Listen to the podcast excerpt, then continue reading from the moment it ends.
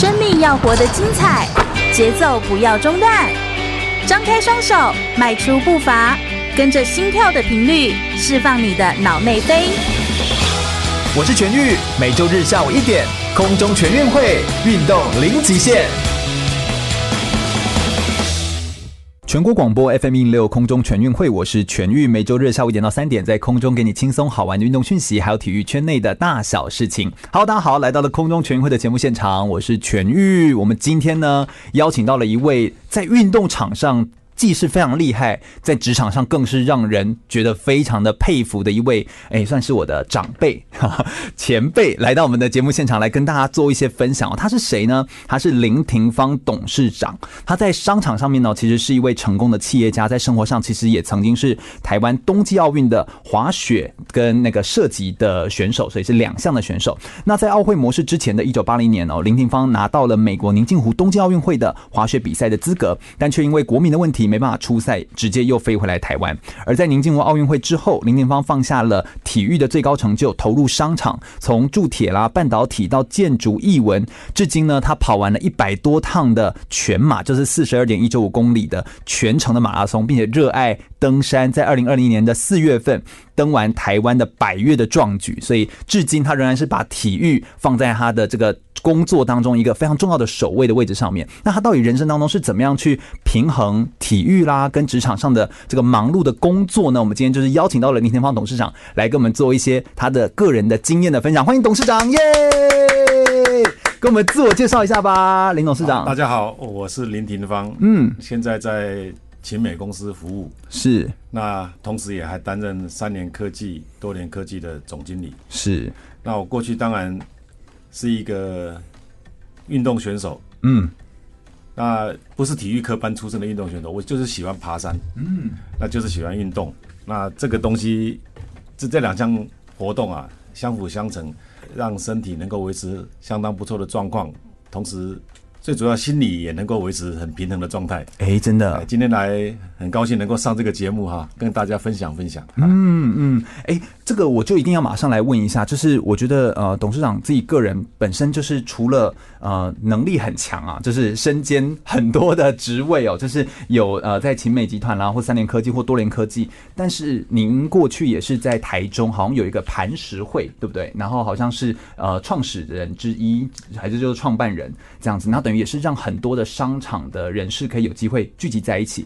那您数十年来就是有那个运动的习惯，好像就一直维持着这个运动的好习惯，然后也带领呃很多的集团就是攀登上很好的高峰。你认为这种持之以恒的运动是让你做出正确决策的很重要的关键？就你有在一些报道上面有这样子曾经说过，可不可以跟我们分享一下运动对于您在经营事业来说有什么样的帮助？运动到后来都变成一种哲学了哈。如果你能够。持之以恒去做的话，总会体会出一些道理。对，像喜欢打高尔夫球的人，就会从打球中间得到一些哲理。嗯、Mike Jordan 他可能在篮球上那边体会成人生的道理。其实运动本身就是一种哲学，这个是跟各个人习惯比较有关系。嗯嗯嗯。那因为我在台中二中念书的时候，身体并不是特别好了，但是就喜欢爬山。是。那开始去从事一些运动的活动，从登山的活动，不知不觉就把它变成一个每日的生活习惯，跑步。嗯，啊，这两年当然马拉松就很流行了。嗯，当初在跑马拉松的时候，持之以恒是很难做的。是是，跑步的社团也不多，但是这跟企业经营差不多嘛。你很多事情知道目标之后啊，就 Just do it，嗯，这是某个某家的广告了哈。嗯，但是你持之以恒之后，就会达到一些目标。到事业经营大概也是这个样子。嗯，那爬山得到最大的体悟是在去这个日本旅行旅行的时候，那时候很很小，我带我我爸爸带我去，那他把德川的故事。就写那里，他说。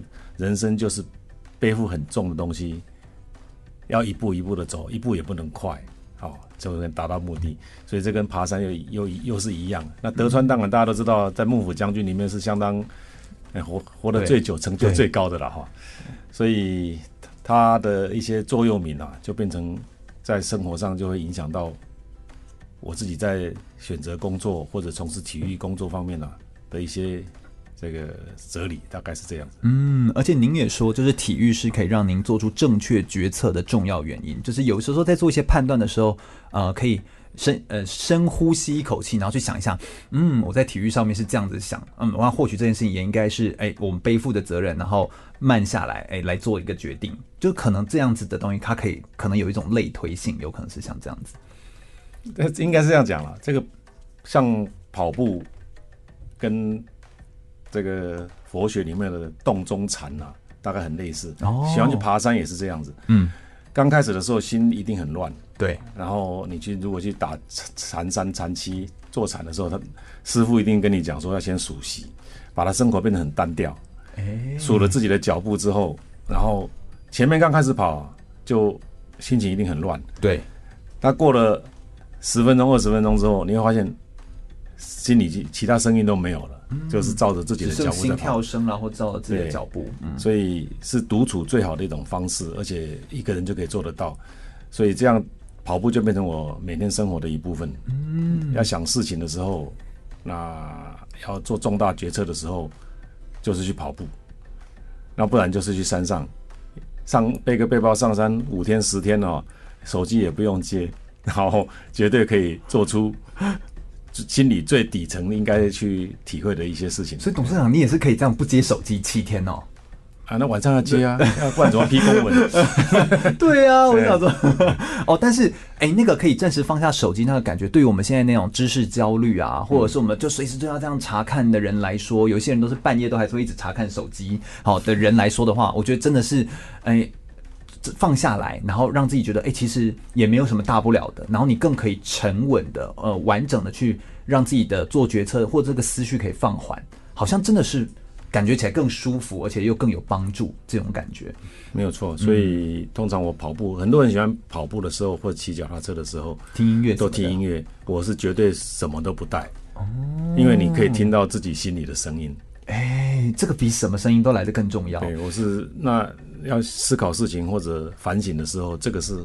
很不错的，所以每每个人习惯不一样。我先强调一下，对对对，听音乐是一件很好的事情啊。但是听音乐的时候听音乐，跑步的时候跑步，对，我没有把这两个事情弄弄在一起。是做什么像什么嘛？然后在我们在处在不同的状态的时候，找一个最适合你的方式来做。刚刚呃，董事长跟我们分享很多是对您自己个人在事业经营上面的帮助。那你觉得运动对于呃，譬如说你所带领的，因为您也带很多人哦，所以您对于呃，您觉得这个运动对于高阶经理人来说？有什么样的好处啊？就是比如说你在带他们的时候，或跟他们鼓励说：“哎，你要多运动。”哎，对他们来说会有什么好处吗？或他们就是管理上会有会有帮助吗？哦，当然，当然，最简单的就是说，如果同事能够自己有运动的习惯，是通常他一定比较健康一点啊。或者说，当有一些小毛病出来的时候，透过运动自我体检就可以查出自己到底有什么毛病，这是很好的。然后从里面。经常性的运动锻炼身体之外啊，做的决策或者他们在承受压力会比较耐压性会比较高一点哦。哎，OK，所以就比较可以骂吗？耐压耐压性什么？好，好像在办办公室里面没有没有骂过人。哎，我太厉害了啦！因为我想骂人的时候，我就去跑步机上跑一个小时。哦，就是要这种老板，我们以后找老板就是要找这种，就是像林董事长这样子，就是爱运动的老板。他生气就说：“老板，你先去跑一下步，好不好？”对对对，这样比较好一点。对，哎，哎，有道理。所以我我们同事常常消遣我说，我好像一天有二十六个小时，不是二十四个小时，因为跑步不是一大早大大家还在睡觉，我五点多起来去去跑一个小时。那如果真的没有办法跑跑步的话，中午大家在午休的时候，我再去健身房。运动一个小时，所以那两个小时的机灵时间哈，就这样就可以多出比人家多的时间，这叫时间管理了。其实我在运动上面体会出很多时间管理上的工作，这个是很好玩的事情。嗯，哎、我觉得今天呢，其实我们就是要来跟大家聊聊哦，就是这么多在运动当中延伸出来的好处，而且对于一个高阶管理者来说，呃，运动到底对他们的生活来说有什么样的改变，而且又有什么样的帮助？而我们等一下也会来聆听，就是呃林董事长他自己个人在体育生涯当中，其实也有很多转折跟很变化性的故事，又怎么样从体育圈走到呃这个职场生涯当中，然后又可以走到商场上走得这么的好？那他这中间那些关键的决策又是怎么做出来的？我们等一下会在聊天当中跟大家分享更多的议题。不要走开，马上再回来哟。全国广播 FM 一零六点一，生活最 easy。我是奥运体操选手李志凯，您现在收听的是 FM 一零六全国广播全域主持的。空中全运会，继续回到全国广播 FM 一零六空中全运会的节目现场，我是全域。我们今天邀请到的呢是现龄六十三岁的林廷芳董事长，他身兼的是勤美集团的董事长、三联科技以及多联科技的总经理哦，也是台湾磐石会的创始人。那虽然事业是非常的繁忙哦，但是其实他自己个人过去呢，也是一九八零年的宁静湖的冬季奥运会的拿下比赛的资格的选手，所以是奥运的选手，所以他也是我们台湾的奥运人了。那我们呃今天很开心有这个机会可以邀请董事长来到我们节目现场，跟大家分享他在呃职场上，比如运动跟商业经营当中，呃到底对他有什么样的影响，以及运动员的生涯规划的议题。我马上很想要问的就是，其实对于董事长来说，就是可不可以跟我们分享一些你在体育运动的生涯当中转折的历程跟故事？你是怎么样来看待一个运动员的生涯规划这件事情？运动其实是。生活的一部分，嗯，一刚开始接触的时候，并没有特别去做什么规划，就是顺着自己心里想做的事情做。那刚才我们也分享了说，我们我喜欢爬山，喜欢长跑，这个都是让自己有独处跟思考的机会。那运动一开始因为没有这种规划，所以只要是动的东西啊，我都好都好，所以球类运动也好，呃。夏天的时候，水上运动也好，所以，比方说，我还担任过亚台湾的呃中华民国划水协会的理事长啊，是是是，我在呃二十多年前也担任过亚洲划水联盟的总会长，是，所以夏天可以划水、登山，那冬天去合欢山滑滑雪，那不知不觉就被。教练选中说：“哎、欸，你好像还蛮有这个天分，这个天分的，因为进一步的去做这个训练。嗯，那那个时代是比较复杂一点哦，因为第一个那时候还在戒严的时期，是。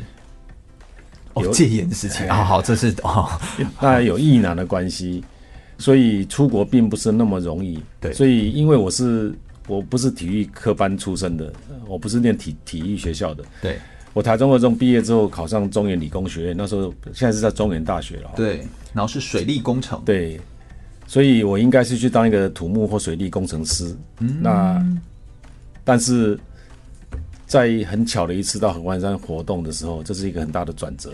对，那可能因为喜欢爬山，所以心肺功能还不错，然后自己又好动了一点，所以本来只是一个简单的。救国团的活动或者滑雪训练营的活动，那时候我可以比人家早起床，然后比人家晚下来，自己去去这个呃背着雪板扛到合欢山东峰去滑，所以人家滑一两个礼拜，哎、欸、一一两天的课哦，我大概一一个上午就上手了。哦，所以这个因为你自己还自主练习，对，所以我想在当选手自主管理、自主练习是非常非常重要的，自自我要求了，不是等教练来要求你。那当然那时候是，呃，没有特别去想去当选手，比赛型的选手，对对对。那只是因为这个节节骨眼。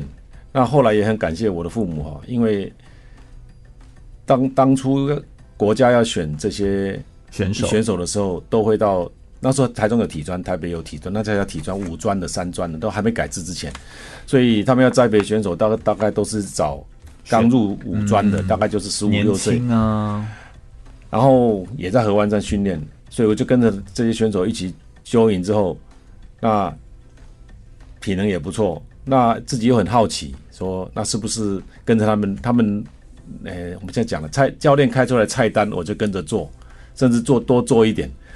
所以等到期末的测验的时候，其实也没有我的事，我们也去测验，结果成绩不见得比那些被从体专挑出来的还还要差。哦，所以教练就有一天，那那时候我也特别感谢一个人，就是那时候的奥会主席，也是我们滑雪协会的理事长，嗯，叫做沈佳明。哦啊，那当教练推荐我去的时候，他就有点。他当然他同难色，他面有难色，不是他不让我去，而是而是说怎么交代这样吗？当初要遴选选手，一定要通过这个教教育部的这个认可，然后教育部列名单，哦，这个很复杂。然后因为那个时候毕竟还要管制，对对对，役男嗯，要还没服过兵役不能出国，所以他就约谈我的父母说：“哎，你的这个地址还不错，有机会。”要不要往这方面发展？那但是第一次出国受训是需要其他的选手是政府有编预算，那我算是半路出出家的，没有报报备在当初的储训，像现在名单当中，在在储训名单当中，所以需要第一次出出国需要自费，好不好？我那时候出国很贵，对呀，哦，民国六十四、六十五年的时候很贵，那民国六十四年、六十五年正好是。这个 Sapporo 的一九七六年的奥运结束，所以他们想要训练一批才能够参加下一个奥运或下下一届。一九八零年就是在 Lake Placid，就是宁静湖。一九八四年那个场地是在萨拉耶夫，后来被炸得很惨的。对对对。所以简单来讲，就是我父母也支持，然后那时候奥会主席也破格让一个不是从这种体制体体制里面出来的选手。自费去参加，跟这些选手一起训练，训练完回来之后，应该成绩也还 OK，所以就一阶一阶的爬爬爬上去了。哦，哎，所以他们就，所以一九七七年、七八年、七九年就开始参加世界杯或者世界锦标赛。是是是。那但打破体制这件事情，其实你也要承担的一些压力嘛。所以父母说好，我让他去。按照去了之后，说 你知道那个压力，然后而且别人也就是说啊，你怎么会突然间？跑进我们这个圈圈里，会不会有一些这种压力啊？当然，当然有有压力哈。当然，那个教练鼓鼓励我们的事情哈，呃，应该这样讲哈。特别是我们在亚热带的国家，滑雪本来跟在欧洲国家，他们或者在日本真的不能比啊，不能比。他们可能是会不不会走路就先长，哎，不会走路就会先滑雪，你知道吗？对，所以至少用滚的。对，那当初要第一次要参加正式的比赛的时候。我们说，我们那时候的心理自己的建设，就是只要敢下场就赢了。哎、欸，其实我后来发现冬季项目真的是这样，它都像是极限运动一样，这真的是我都觉得那个之高啊，然后要这样子，你只要敢下场，然后不怕出糗，然后不怕摔倒，对，然后因为那个我真的觉得那就赢了。比赛的时候，刚开始是走渠道的比赛嘛，那个渠道是很很滑雪最基本的，嗯嗯嗯，后来才因为体能比较好，就不转到教练叫我转到越野。那在体能的时候，那个真正比赛，他们是在前一天会在冰上洒水的，让它结冰的。对，在雪上洒洒水，让它结冰。嗯、所以其实你不是那个不叫滑雪，那叫溜冰。对，那就更滑。对对，所以赶下场哦，那速度之快哦，不怕丢脸哦，那怕摔。那时候既然是背着国旗出去的哈，你不能去到那边不比赛就很头痛，所以那个是。哎，所以第一次参加比赛真的是一种挑战的，心理要克服自己。心脏真的算够大颗那种。我教练心脏比较大，敢派我去比赛。哎，真的是真的是这样子。所以其实呃，在运动的生涯历程当中，一定有一些转折，当然也有一些贵人。像刚刚呃董事长就提到好多人的帮忙，就是有一些贵人来来协助您这样子。那其实以董事长您的经验或背景或能力，其实做什么任务，其实都是算是已经都很可以。很可以去挑战的这样子。那不过一九八零年好像那个时候就遇到一些一些状况，对不对？跟奥会模式有关。这边可不可以？因为我们有一些人不太知道这一段的历史，可不可以请董事长跟我们稍微分享一下下？当然那时候除了运动之外，台湾的奥会主席沈先生他选择去台湾亚热带去去参加这个冬季的冬季的项目哦，是有一些背景因素。那我简单的讲，也不能讲太多。是是是是是，呃，太多的秘密啊，这是一个历史的宿命嘛，历史的过程。因为我们既在中美断交、退出联合国这些种种之后啊，我们在国际的舞台一个一个项目被拿掉。嗯、那中这个中共当然拿的比较多的就是中大的项目，像田径协会、篮球协会哦，大项目大项目他先拿。嗯、那这个奥会有一个规，奥运啊，国际奥会奥委会，它是有一个规定，办奥运的时候，一个国家一定要有一定数量的人。不是单项协会哦，OK，才能够参加奥运。如果你少到只有一两个项目，你是没有办法参加，就不可能你一个国家都没有协会，然后去参加奥运。哎，对，所以是足球就有世界足球总会，然后这些都是单项单项的协会。但是你如果单项协会少于一定数目，你就没有办法，没有资格，没有资格参加奥运，大概是这样子。那台湾整个夏季项目当然。一个一个都被拿走，我想这个从你们从不管地震的故事，从杨传广的故事都知道说，哦，还有在蒙特罗奥运的时候都被一个一个拿掉，甚至不让你进去。那因为夏季项目先，那那时候欧洲。有北约跟华沙，但可能现在年轻人也比较不了解。北约公约、华沙公约，对，那但是在北约这边的，就等于民主阵营的，还柏林围墙还没倒之前哈，大部分这些国家是历史课本的东西哎，这些国家都是反共的。哦，是是，就是那西欧这边，东欧的当然就是都是苏联里面的。那冬季项目欧洲非常盛行，所以大部分欧洲的滑雪的或者冰冬季的项目。的总会的理事长都是跟在西欧这一边，嗯嗯嗯，所以当初在反共的状况之下，他们要排挤这些项目比较困难一点，哦，所以当初不管是蒋经国先生或者沈佳明主席，他们就决定说，我们应该至少要维持这个一定的数量，协会数量，所以我们才在那几年比较着重在冬季项目，也就是因为有这个。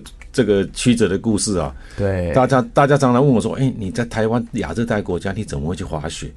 我说：“这个说来真的很话话很长，因为有一些历史的因素。”对，所以我们就用了奥运的冬季项目，确保了我们国家至少在这个参赛参赛的资格是有的。是，所以等到一九八零年，我们跟美国政府，我我们都已经到到选手村门口了，因为美国你们是直接飞，已经飞过去了，已经飞过去了，嗯、然后也到了纽约，侨侨胞还把我们接到，这就已经到临近湖旁边的那个旅馆了。我们然后隔天要去选手村报道，就被拒绝进进去。所以后来我们的队长就是去告那个美国纽约州政府，嗯，还告赢了。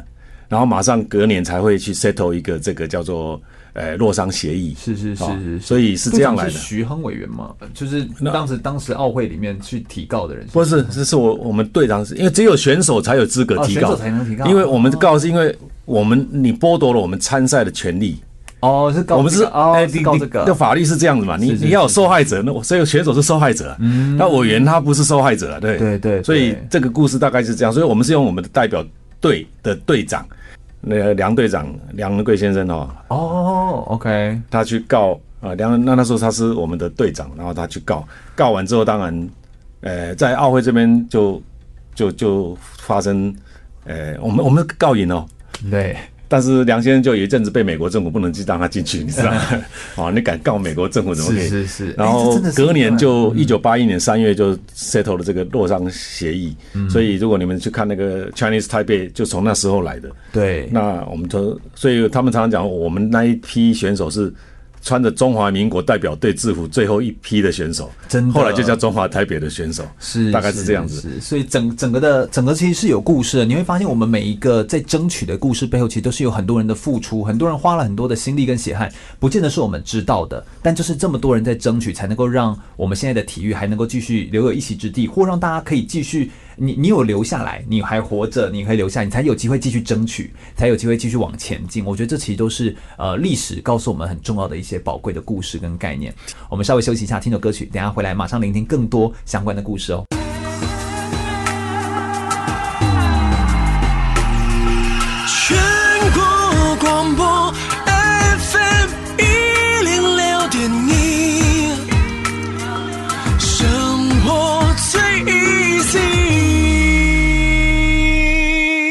我是举重世界金牌郭婞淳，您现在收听的是 FM 一零六全国广播全域主持的空中全运会。继续回到全国广播 FM 一零六空中全运会的节目现场，我是全玉。我们今天邀请到的呢是林廷芳董事长，他是冬季奥运的两项的选手，同时也是清美集团的董事长哦，来到我们节目现场跟大家分享啊、他自己个人的生命历程的故事，同时以及他怎么样来看待运动员把从这个运动场上的这个能力转换到职场上面的这个能力哦。面对现在在呃其实变化外在环境大环境的变化越来越快速，尤其像今年的新冠肺炎的疫情啦，二零二零年的疫情，以及就是中美贸易战啊等等之类的，其实对于高阶管理者来说，不只是心脏要越来越大颗哦，那还要能够平心静气的来思考跟布局，我觉得其实是非常不容易的。好像对于董尚来说，其实都是会用运动的方式来帮助自己，可以更能够呃排解一些负面情绪，或者是排解一些压力，甚至可以做出一些正确的判断。所以跑马拉松或者是这些运动，其实对董尚来说都都是非常有帮助，对不对？对我个人有帮助。你刚才开玩笑的讲说。对我现在的同事可能帮助更大，平心静气之后，在办公室就比较不容易发脾气哈，也不会骂人，所以对他们来讲是也比较幸福一点的哈。是是是，所以如何找到自己，聆听自己内心里的声音，这个非非常重要。运动就是一个这种可以做到的事情。嗯，这甚至是它远超过于它本身运动价值当中的哎。更高的附加价值，这其实也都是很棒的一件事情哦。那运动它不只是对于我们个人有这样的影响，好像对于商场上面的判断也有一些影响。好像刚刚呃董事长在休息的时候跟我们分享了一些，在企业跟面对行销上面的时候，其实呃好像运动我们应该要怎么样思考那个 marketing，就是这个行销的这件事情，在企业当中，你们从企业的角度高高端的角度，你们怎么看待这件事情？我想。应该是一定要从需求面啊，心理层面去诱发。那大家对于运动也好，或者在商场上听消费者的声音，这个是非常重要的。嗯，那有些消费者声音，他内心有这个声音，但是你没有把它诱发出来，所以他就不会变成一种商业行为。这样讲还有点悬了哈。我想大家人是动物嘛，动物本来就喜欢动，但只是动的方法。你没有去诱发，各有不同。那你如果没有去诱发出来，就很难。我刚才举的例子也是提到这个事情。过去大家认为说，运动这个事情是只有运动运动员选手、运动运动选手需要运动。可是现在的生活变成像现在马拉松这么流行，路跑这么流行，登山这么流行，甚至永渡日月潭很流行。其实这个都跟商业的行为哈，他们把它诱发出来。是。那当这个风气一形成之后，那这个产业就形成了。所以运动是一个产业。那过去如果我们把它放在体育的概念，就是说哦，是在学校里面才去跑操场，然后有一个礼拜两个小时的体育课。那这种教育的角度在看，分配的，就是只剩那个一点点，对这样的感觉。那那是运动跟体育，就我是讲 sports，你可以叫它运动，也可以叫体育。当你把它用体育的思维在思考的时候，是一回事；你把它变成运动的思思维的时候，就是一种产业。那刚才讲的那个行销例子就很好，比方说台中市台中县诶市哈，应该是台湾最主要的脚踏车的发源地嘛，彰化也是。大家那当然，这个刘先生开始创造了一个风气之后，他就不必一直看广告去看介介介绍脚踏车的规格，哎，这都有多好。只是说，哎，你如果没有台湾人哦，没有骑脚脚踏车，没有环岛过。你就太逊了，你就不叫台湾人。对，所以他只是 deliver 这个观念之后，哦、那间接的当然因。脚踏车产业就就是就上来了。哎，这很像一句很有名的话，他说就是你如果要让一个人走向大海，你不是一直告诉他就是就是说怎么建造一艘船啊，对不对？你要让他想要去海边，就是那种他如果想要，他就会去创造更多，他就会去问，然后去找到这些资源。对，所以你到他的海边，你让他参与，你你如果只是一直拿教科书给他看，或者拿那个手册给他看，说叫他去运动是没有办法的。你一定要创造出一个。那我想，所有的消费行为都是这样子，要让他参参与。所以现在台湾已经把这些风气带起来，所以不管是去爬玉山，哎，也是一种风气。嗯，那去永渡日月潭也是一种风气，骑车环岛也是一种风气。那这样这些产业里面的人，提供器材的人，或者甚至高山向导或者导游，自然就变成一一一个产业，它就变成一个产业链。对，它就一个产业链。那这个变成一个产业链之后。它自然就能够 sustainable，就能够永续去经营，而不是只有在学校用 push 的方式，它是一个变成一个拉力在那里。所以行销应该是创造一种拉力，然后让这个消费者去去享受这些事情，而不是用教育说啊，你一个礼拜就得。用规定的规定的赶到赶到这个，你每每周三三三，好这样子，然后你就想说啊，好，那我如果今天二二二呢，这样哈，然后就一直在跟他讨价还价，就变得很累了。对对，对，好，那所以如果我们今天能够创造一个很高的诱因，然后变成一个新的市场，甚至是吸引大家都想要来前来，我觉得刚刚董事长说的实在太好了，就是运动其实很重要，就是参与。对，那个参与其实也是奥林匹克的精神。我们有时候都说志在参加，但那个参加不是说。不再得奖这个那个意思，而是说你如果都没有参与，你都没有成为其中的 be part of it，你都如果不是其中的一员，你根本不知道什么是运动，你根本就是就像你如果在台湾，你却没有去环岛，你却没有去参与过这些永渡日月潭，你仿佛没有在就是没有跟台湾岛连在一起的感觉。对，所以我是觉得这个就是如果要跟市场。呃，商场经营有关系，就是这叫目标设定。是是是。那这个目标设定，比方说以奥运选手来，奥运的项目来讲，百米，你有世界纪录之后，我记得那路易斯他的刘易斯他的嗯十秒的这个门槛被打破之后，对，你要跟他跟那他说你的记录被打破，你说他说记录本来就是要让人家破的，对，是应该这样讲嘛哈？对对对对。所以你在企业里面当然也要设一些目标，你可能叫到 KPI 或叫什么。所以，OK 啊，对对对，台台台湾人的你定一个目标很明确的时候，大家反而同事也好，工作同仁有一个去去 challenge 那种参与，第一个会参与，第二个会有成就感。所以你定一个说骑车环岛，这就是一个很大家可以共同的目标。你要去爬上山，也是定一个目标。我举这个百越这个例子来讲。台湾三千公尺以上的山大概两百六十八座以上了哈，对，有些它还没有被完全量到。但是在民国六十二、六十三年的时候，那时候俗称百，诶、欸，台湾的登山四大天王哈，他们就从这里面讨经过很长的讨论，把百岳勾出来，哦，那就变成一个很明确的目标。对，那喜欢爬山的人哈，就会去挑战挑战这个事情。然后白台北成立的白马俱乐部。啊，我记得是台北永和，台北的这个台北县的那时候慢跑协会，他们把白马开始，那设定了目标之后，大家就会去去 challenge，对，那大家都共同就去完成。一方面对个人来讲有成就感，但是对于这种运动项目，就是一个整体的整体就提就就提升上来了。那我想这个不管在运动上面或者在企业经营上面，定出一个很明确的目标。让大家都有机会去挑战，这是很简单的原则。对，但是我觉得好难哦。但是你定的目标是大家不容易达到，或者不太公平。对，怎么定就变得很关键，就很关键。是啊，所以我想运动我体会到的观观念也是这样，就是你要定出很明确的目标，而且你要把游戏规则定得很清楚。嗯，啊，那我在自己在运动也知道嘛，你。篮球篮球场上有篮球场的规规规则，所以运动员应该讲都会比较守法的啊。那 哎，没错啊，应该来讲应该要是如此。你你如果体会到这个，你在足球场就要用足球的规规矩。对啊，像英国他们常常在消遣，英国人哦是最会定规矩的。嗯，哦因为他们定了很多游戏玩法。对，你看足球从以前那个可能中中南美他们可能是俘虏之间这。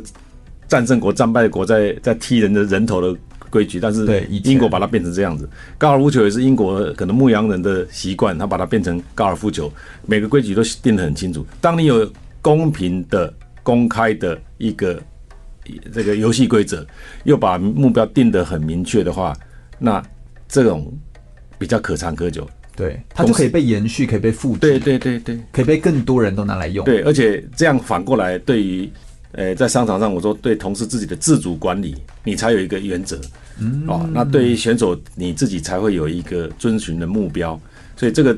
这两这个道理应该是是相通的，嗯，啊，我觉得确实是。然后包含你怎么样可以圈出那个大池子，就圈出那个大的范围。那你可不可以把这个新市场的这个范围把它给圈起来？就像刚刚老师也有举到，呃，像是 EMBA，就是有很多的，像是为什么会想要去跑戈壁啊？为什么会想要去挑战呢、啊？就是这些呃商业人士，其实他们也会觉得这件事情是我想要去挑战目标，因为我好像可以证明我自己。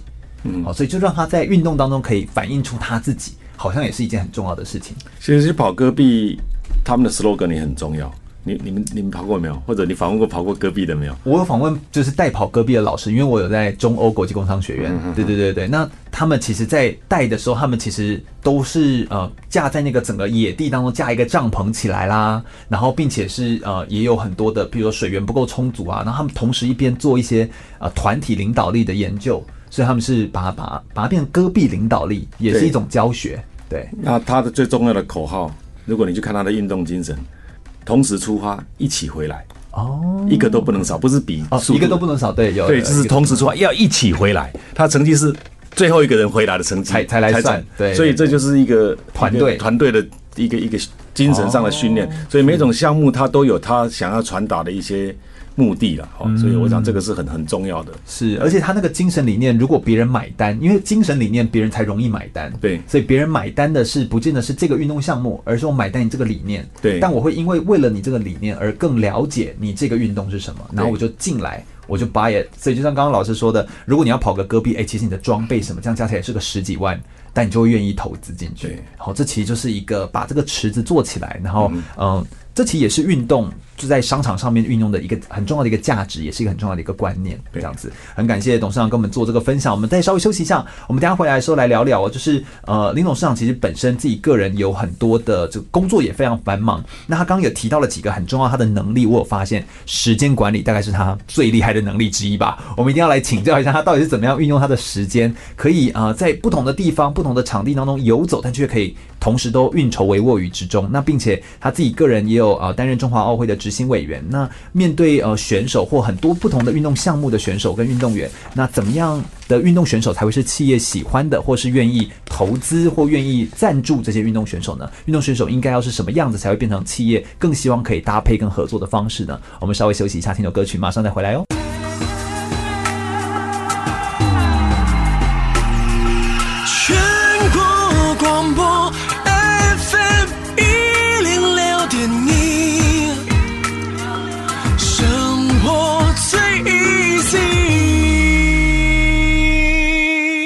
是奥运游泳选手王新浩，您现在收听的是 FM 一零六全国广播，由全域主持的空中全运会。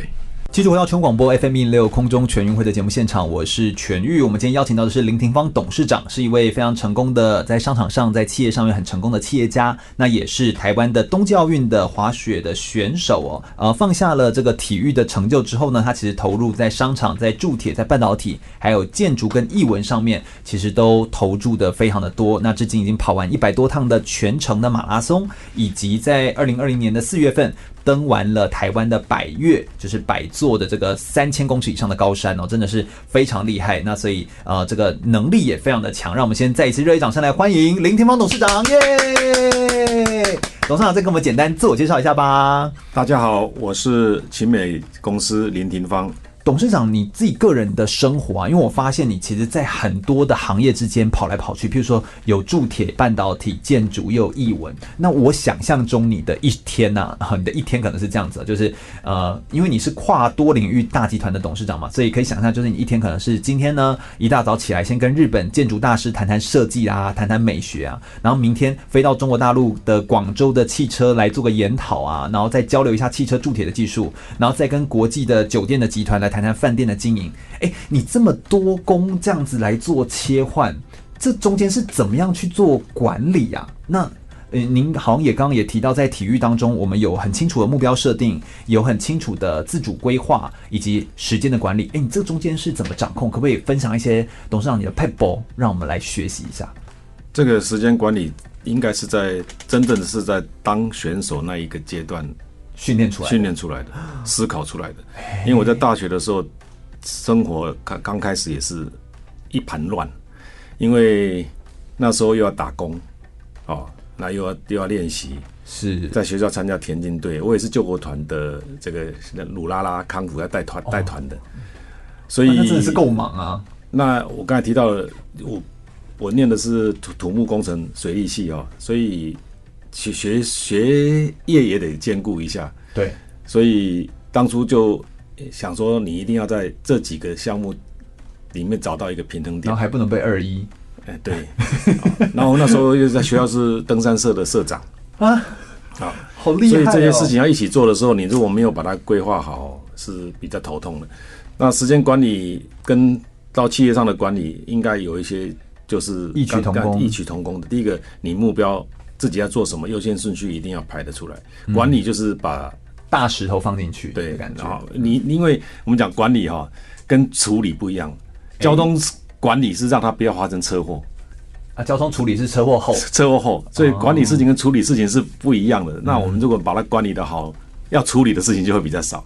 那第二个也要感谢我们很多同仁的哈，因为你把目标定明确之后，那事情好交办，好交办，那很清楚的游戏规则，这些都是在运动里面提出来的。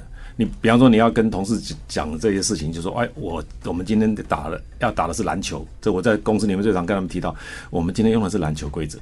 哎，嗯，那明天是踢足球，足球规则。那这样大家对这规则都很明确的时候，其实沟通也比较容易。嗯，所以我想这个是时间管理，大概跟人的管理也是有异曲同工，你才能够在不同的时间做不同的事情，然后信赖这些同事。比方说，在建筑业的同公司的这些朋友，他们呃、欸、同仁，他们就去把建筑的事情搞定。搞定，然后你在铸铁这边就让铸铁的同事去搞定，饭店也让饭店的去搞定，大概是善用他们的专长，是、哦、那全力下放，对，真的让他去做。会比较好一点的哈。那时间管理的确是一定经过一场混乱之后才知道说哦，原原来要把这个事情管理好，从自己做起比较。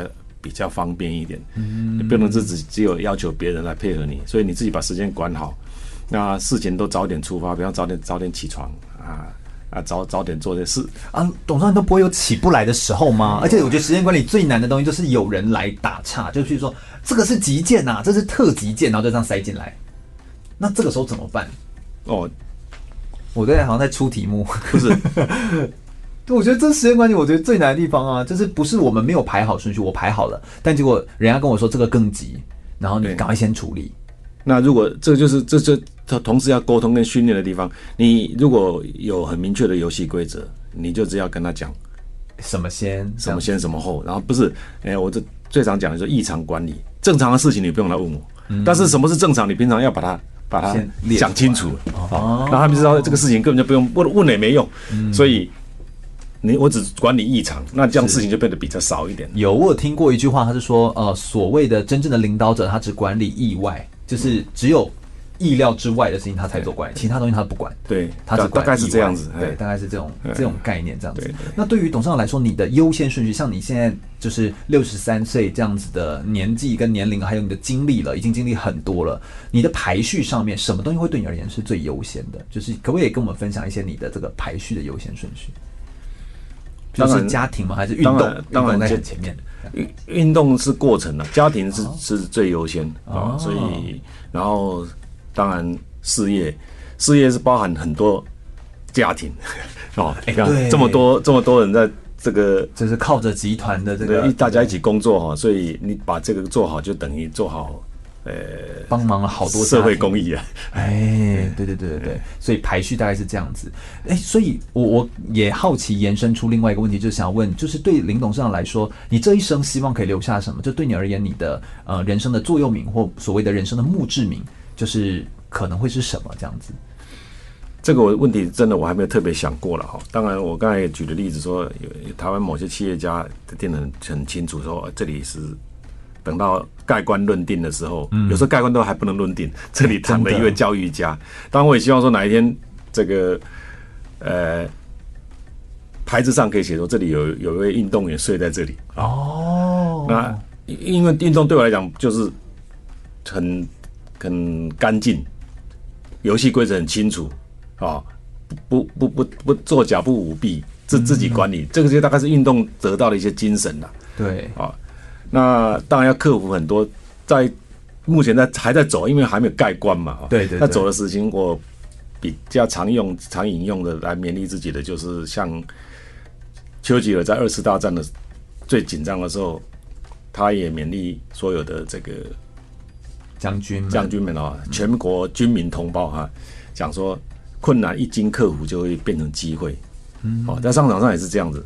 是大家都会碰到差不多的困难，但是谁有办法想出解决的方法，那就变成一种机会。那商场上这就就叫做商机。我常常举例也跟同事讲嘛，说如果大家都处一样的状态，比方说大家都。哎，讲汇率好了，最近台币升值很很 很严重。讲汇率，汇率很多人做，不是只有我们公司会碰到。是啊，是啊，是啊，在台湾生生存的公司都会碰到台台台币升值的问题。那你如果去想到方法去克服汇率波动的关系，那对你来讲就是就是一种机会，因为别人没有办法解决，所以去挑战困难哦，不要去。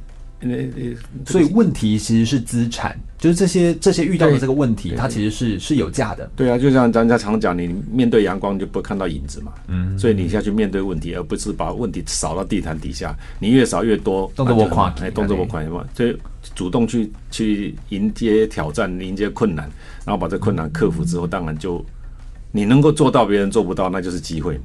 哎，是是是是是，能够做到别人所没办法做到的这件事情，这样子。所以我觉得在呃很多的这个运动管理当中的这个呃判断呢，它就运动它其实真的可以类推很多的很好的道理到这个管理学或者到职场的经营当中。就像刚刚呃董事长跟我们分享的，不管是目标设定的明确、游戏规则清楚、干净，甚至说是自主管理。对，这些面向其实都是对我们来说是很重要，尤其是在时间规划上面，那排好自己的优先顺序，对我们来说也会是一个很重要的思考。那所有的困难，只要能够克服，都会变成很好的机会。那只要我们能够把问题视为资产，其实对我们来说都会是每一个问题都是有价值，都是有帮助的。我们再稍微休息一下，等下来聆听一下呃更多就是林董事长来跟我们分享他在中华奥会的执行委员当中呢，他是怎么样来思考一个运动选手该如何成为一个企业喜欢的运动员呢？马上再回来。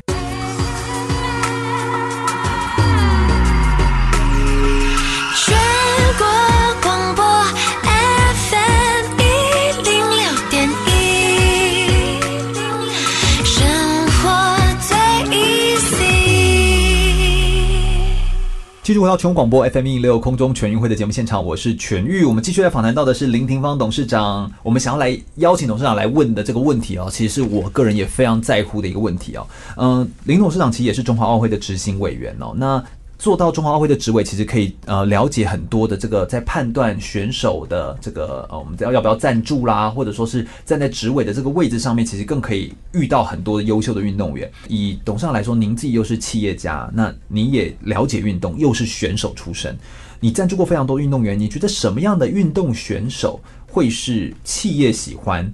或者说是运动员又应该怎么做，可以让企业更喜欢他们？他们应该怎么增能，才可以让企业更愿意来寻找他们呢？董事长，你怎么看待这件事情？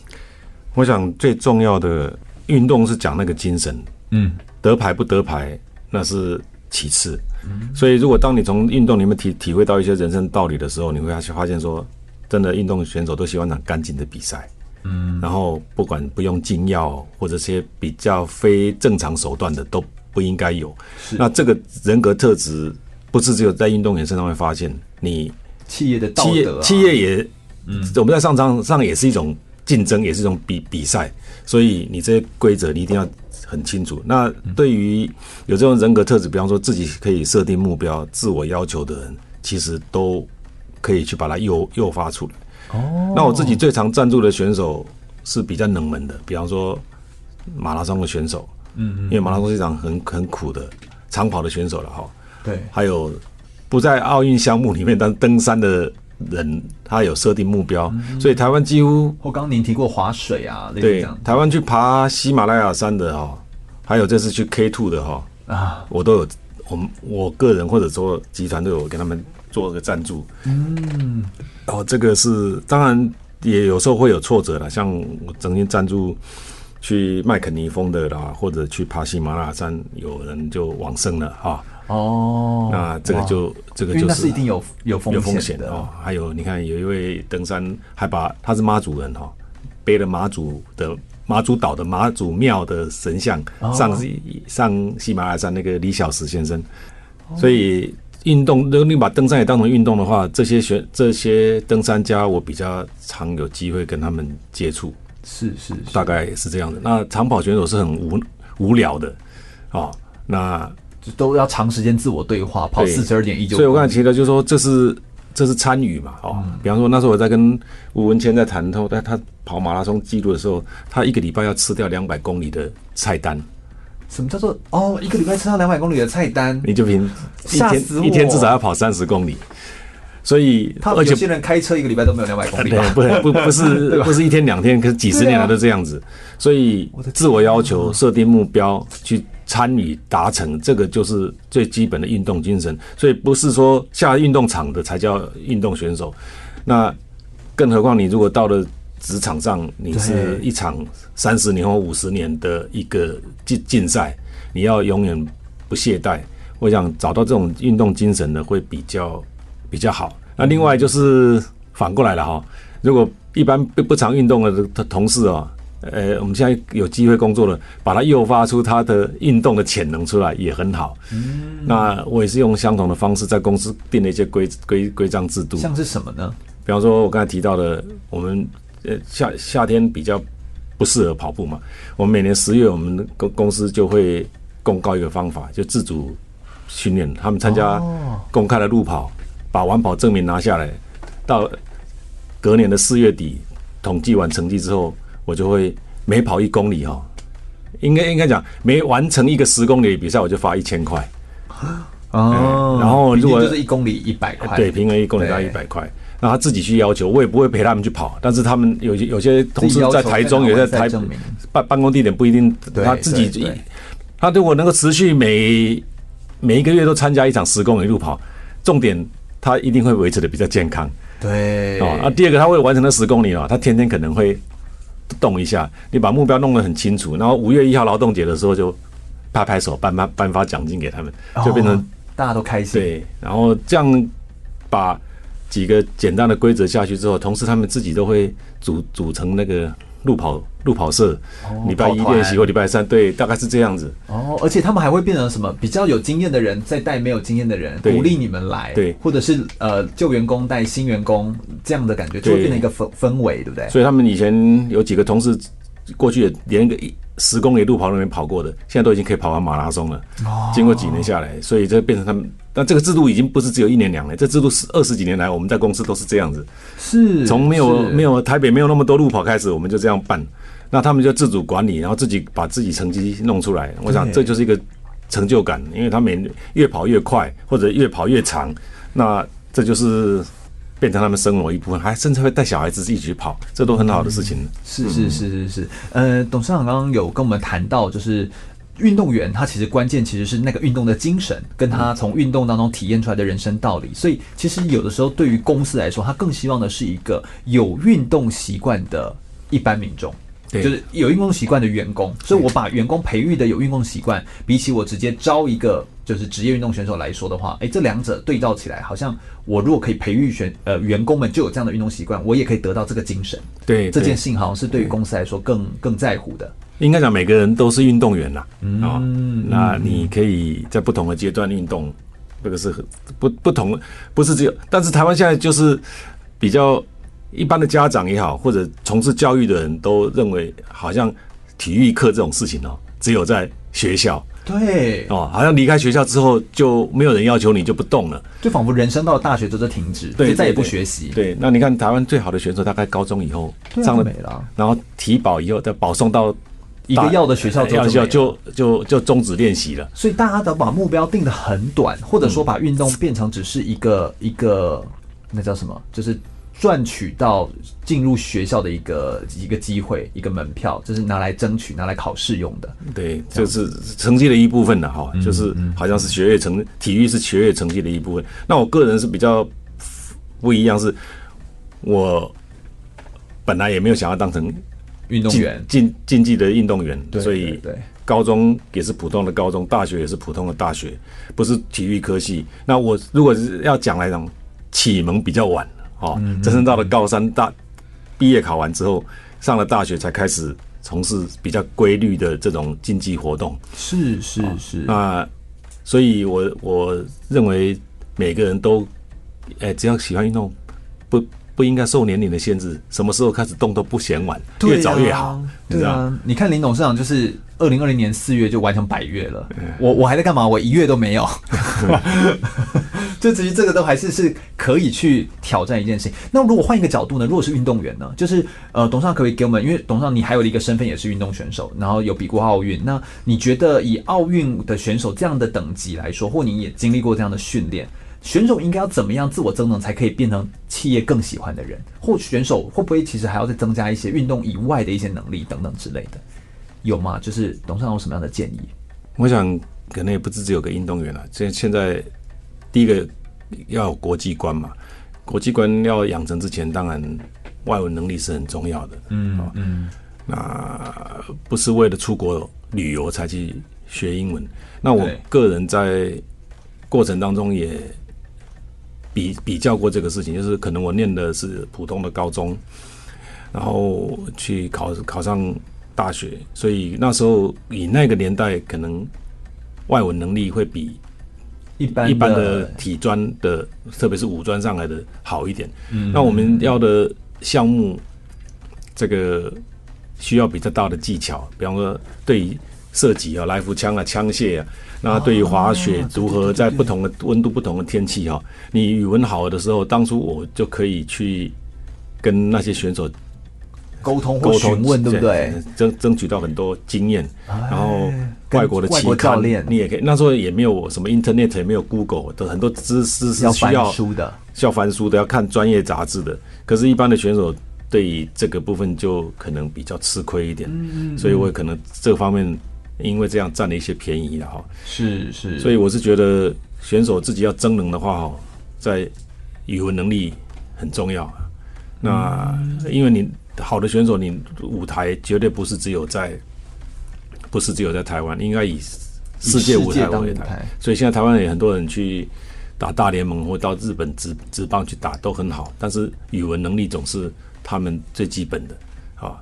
那学习事情也会比较快。应该讲，语文是学习能力的一部分。当你有学习能力表现出来的时候，那进展都会比人家快一点。所以我是。鼓励一下现在年轻的选手啊，应该去把这个部分做得比较好一点。嗯，哦，就是在学习能力方面，那要学习能力好，当然跟人家沟通能力、语文能力是第一第一要务嘛。哈，对对对。所以我觉得这个，我觉得这些提升其实好像也都是呃选手们可能也都知道，但其实就是没有那么的急迫，把它排在很前面，然后去做思考。我觉得大概是大概是差在这里。如果他们可以更有那种急迫感，或觉得说这件事情真的很重要，而且又是经过这么有经验的人，或者是企业家，他们想要赞助，我们都是想要看到这样的选手。所以这也是为什么有一些那种呃职业选手，像是好像高尔夫的啦，或者说是网球选手，他们的语言能力比较好，因为他们必须要自己去处理很多国际当中会谈的事物。对，好像这就有点落差，对不对？对对。所以这样的选手好像就会得到比较多的赞助或机会。对，没错。所以其实这也是一个很鲜明的例子，我们可以从很多真实的案例当中或事件当中看到。所以选手们如果可以的话，增加自己的国际观，那把外语能力或口语表达能力这种能力来做提升，让它变成你的就是带在身上带着走的一种基本的条件。那你被曝光或被赞助的机会其实也会更增加。我们等下最后一节节目内容，我们要来聊聊，就是对于运动员的在比赛场上，我们有所谓的输跟赢，但在职场上面怎么去看待输跟赢，以及面对输赢之间的这样的思考，对于一个企业主来说，又是怎么样来看待的呢？我们稍微休息一下，我们等下再访问更多关于林廷芳董事长的故事哦。马上回来。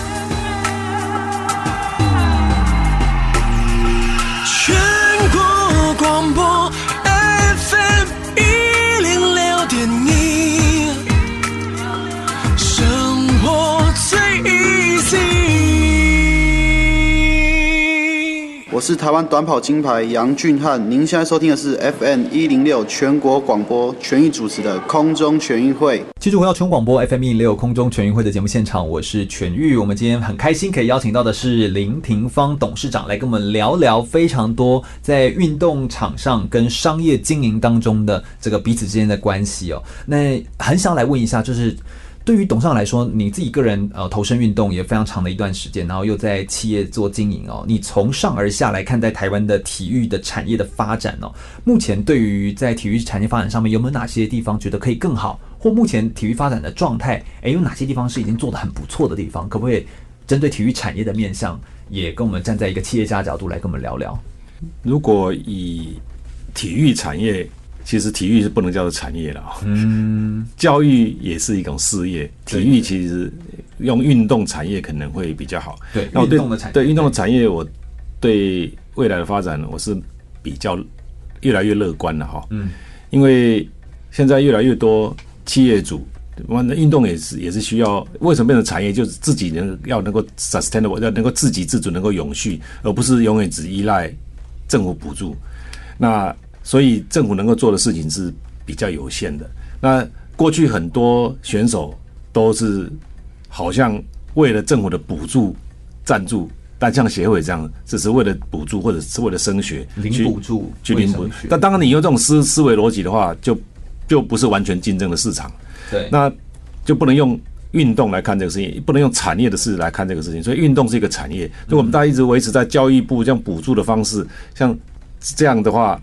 要让那个产业很健康的发展是不太一样的，就像现在高教哈，大学为什么现在过剩？然后大家每个大学都几乎在等学学费又不能自主管理，然后又等都都等教育部的补助。如果都一直等补助或者被补助的心情，其实好不起来，是不可能发展起来，因为它不是做一个市场。对，但是现在你可以发现很多企业主、很多运动已经开始有。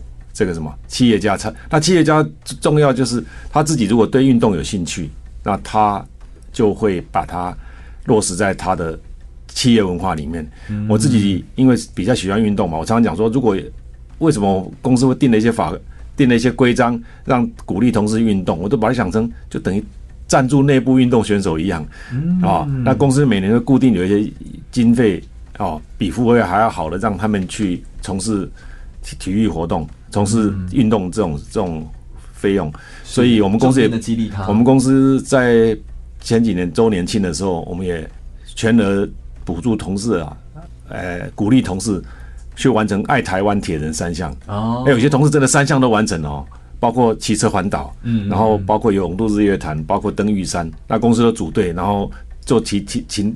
行前训练，帮他们练体能，找教练，那这样他们就完成，他们也也有一个成就感。哦、所以从这个角度来看，台湾如果要发展运动产业，是越来越乐观啊。生活到一个水准之后，那观念也正确了。那如果一直还停留在用只只是留停留在学校里面的话，这个产业是比较不容易发展起来。是，所以我讲 “sport” 这个字，你要把它变成。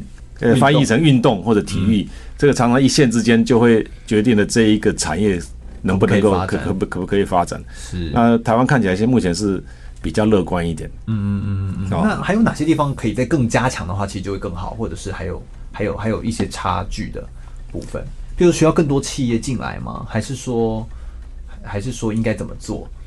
因为我觉得像呃，就是林董事长企业会进来，是因为林董事长你本身很热爱。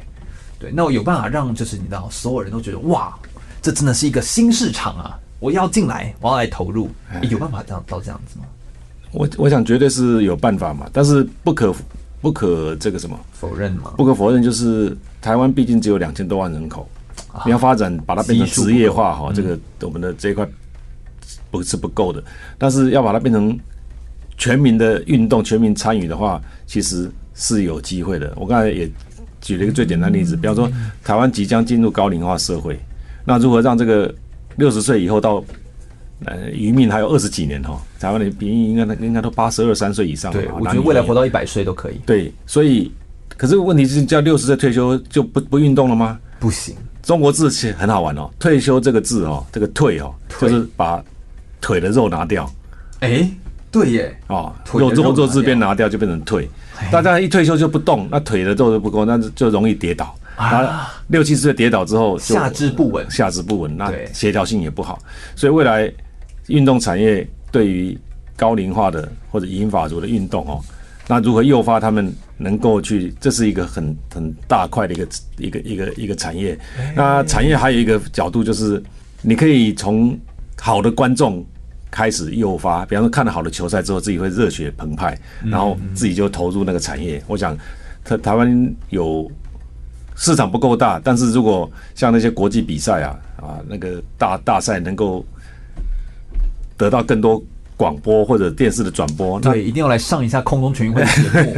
这样的话，他们的这个什么，诶，观众多了，观众多，这个市场就就就大起来了。对，所以媒体的宣传，或者说是有有更多的曝光，让大家注意到。体育署这两年有在做这个事情了，比方说，呃，国际赛事在台湾，是是哦是是是。那这些就等于把门打开，然后大家看了很多精彩的活动，就会情不自禁的想去想去参与体验一有人参与，一有人体验，那这个产业就会起来。嗯那如果都是停留在学校里面，体育老师教的，那那丢个篮球给小小朋友去抢一个球，或者那只有在学校教的那个项项项目是不够的。那因为体育是很广泛的，我想这种透过转播、透过媒体的宣传，这个产业从好的观众开始，那就会变成好的参与者，好的参与者以后就会终身运动。我刚才讲，未来这个。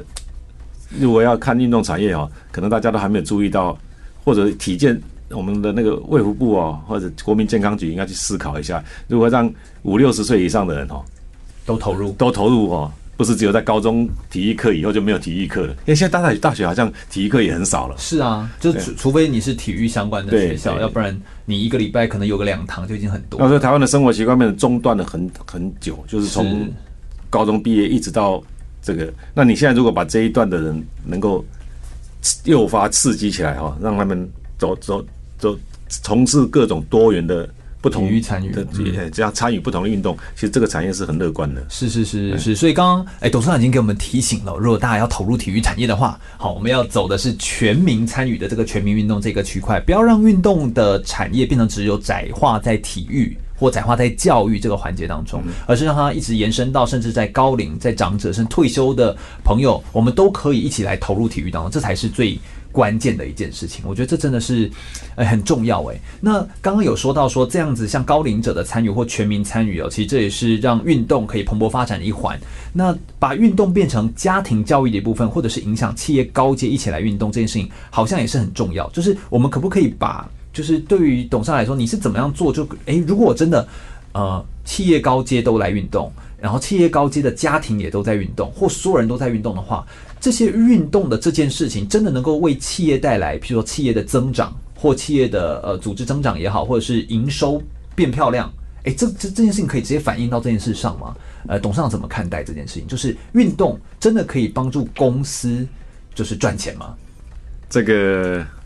看从哪个角度来看的哈，嗯，第一个员工比较开朗，开朗，然后笑容比较多，那这个，然后从过程当中学到刚才讲的目标设定或自主管理。是，哦，那这个就是会变成企业文化的一部分。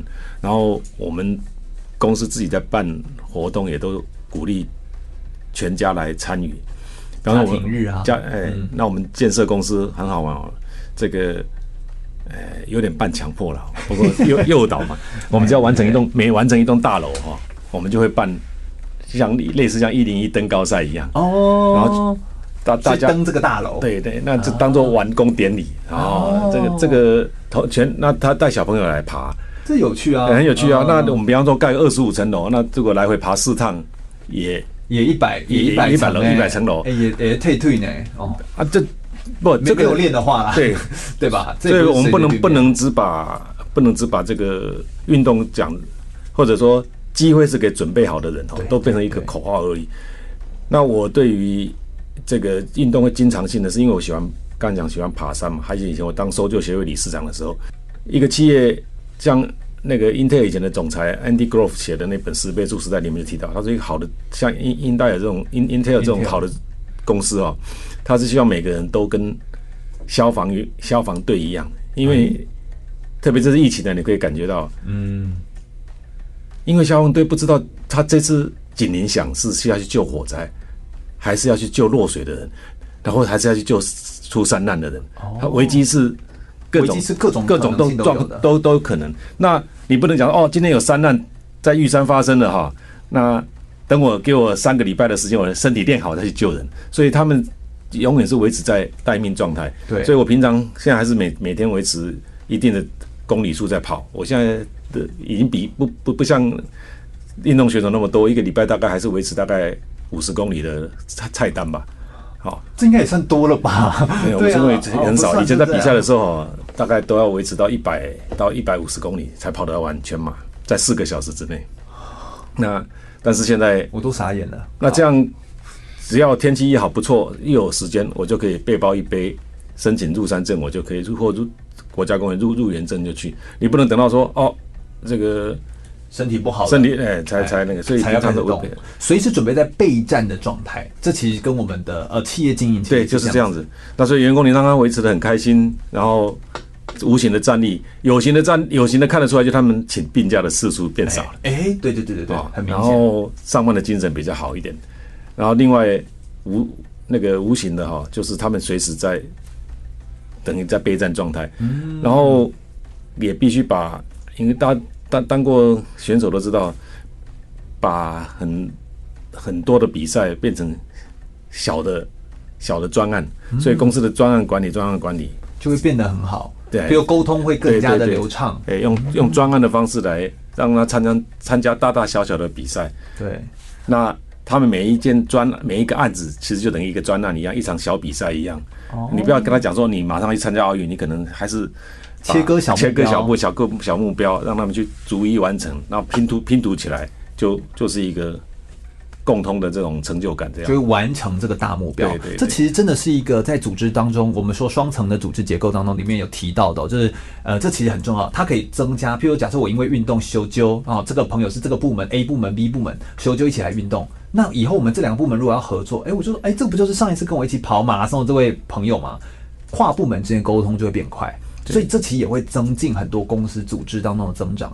所以这其实，在运动当中，对于一个组织，好像真的是有很多正向的提升效果。没有错，所以我不是我是把它设计在公司的规章制度里面的。比方说，我们每一一一个月都会有一个那个类似像保龄球日去打保龄球，嗯，啊，全家都可以来，啊，爸爸妈妈或者小孩子都可以来。那很多跨部门的同事，他在那边打球的一个上午，其实他们沟通的时间跟机会比比什么在公司比在公司里面的哦，各个办公室各个角落根本就没有机会去去谈这个，哎用运动就可以促成他这个。所以我们刚才举那个跑戈壁也是这样，为什么叫团队训练？是同时出发，一起回来，对，一个都不能少，一个都不能少。对，嗯所以这个是呃不同不同的阶段，就把运动精神就跟企业的嗯就弄在一起。是我那这个也没有什么好输赢的啦。是是是是是，这真的没有什么好输赢，嗯就是哎，所以我们原本刚最后一个问题还要来问输跟赢的，但好像也不用问了哈。嗯当然，因为我觉得感觉起来是戈壁那个研究当中，我在看的时候就有发现，他们会说，哎，透过运动，其实我会更了解我的老板，更了解我的主管，因为主管跟我一起运动过程当中，我会看出他怎么怎么看待人，他真的让我一个都不能少，他会照顾我。对而这个面向，我或许又可以在工作职场当中又可以回推，哎，发现他在工作当中虽然对我比较严苛，但可能是也是真的为我好。所以我觉得林董事长真的给我们做了一个很好的见证啦，哈，就非常感谢董事长来到我们节目现场，来跟大家分享这么多精彩的故事。再一次谢谢董事长来到我们节目现场。谢谢空中全运会是一档专门在介绍体育运动选手生命历程故事，以及我们邀请啊、呃、优秀的顶尖的运动员，那来到我们节目现场，让大家更了解运动选手，也进一步可以爱上运动员。如果大家喜欢空中全运会的节目内容的话，可以上网络上面来搜寻空中全运会，注意“全”是一个草在安全的“全”哦。而我们在 Podcast 跟 Spotify 其实全部都有同步来播出，欢迎大家可以持续锁定。我们下周见，拜拜。